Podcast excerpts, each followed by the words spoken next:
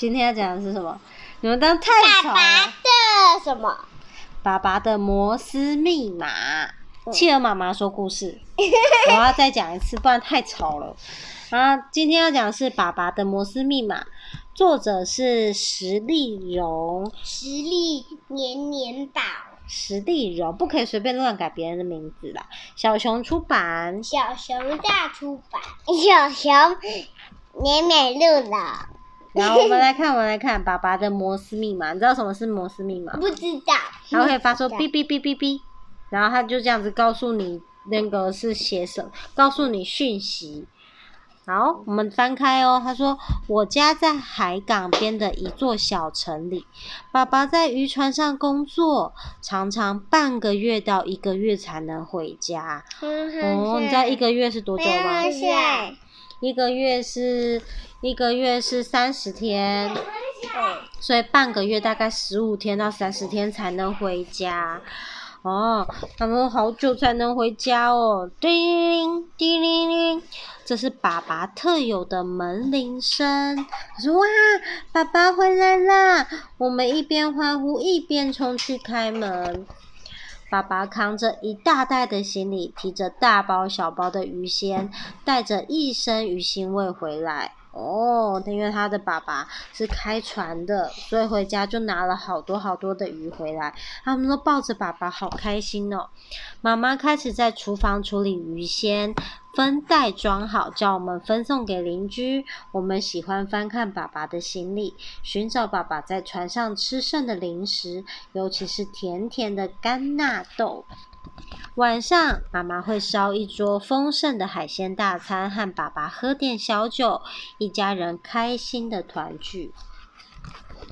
爸爸在船上当报务员，负责打电报、发送和接收讯息，与其他船只或是岸上的电台联络。一艘船一定要有一位报务员才能出海捕鱼，因为他们用船在船上没有手机呀、因为没有基地台都不能讲话，所以他们只能用电报，哔哔哔哔哔哔哔，别的船才知道他们的讯息。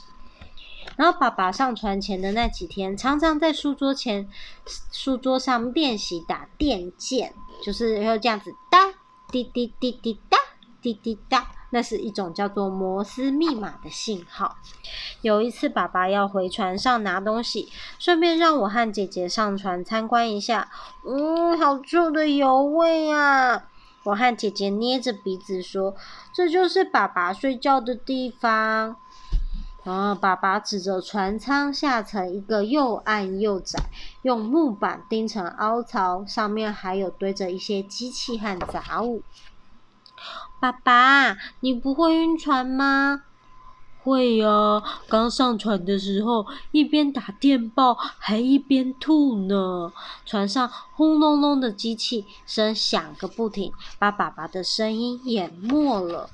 又有一次，船要出海前，爸爸刚好有事向船长请假，希望船延后一天出海。隔天，当爸爸准备好要上船的时候，船老板说：“哦，昨天海象不太好了，我们临时找一位报务员代班，船已经出海了。”没想到那艘船遇上了暴风雨，再也没有回来。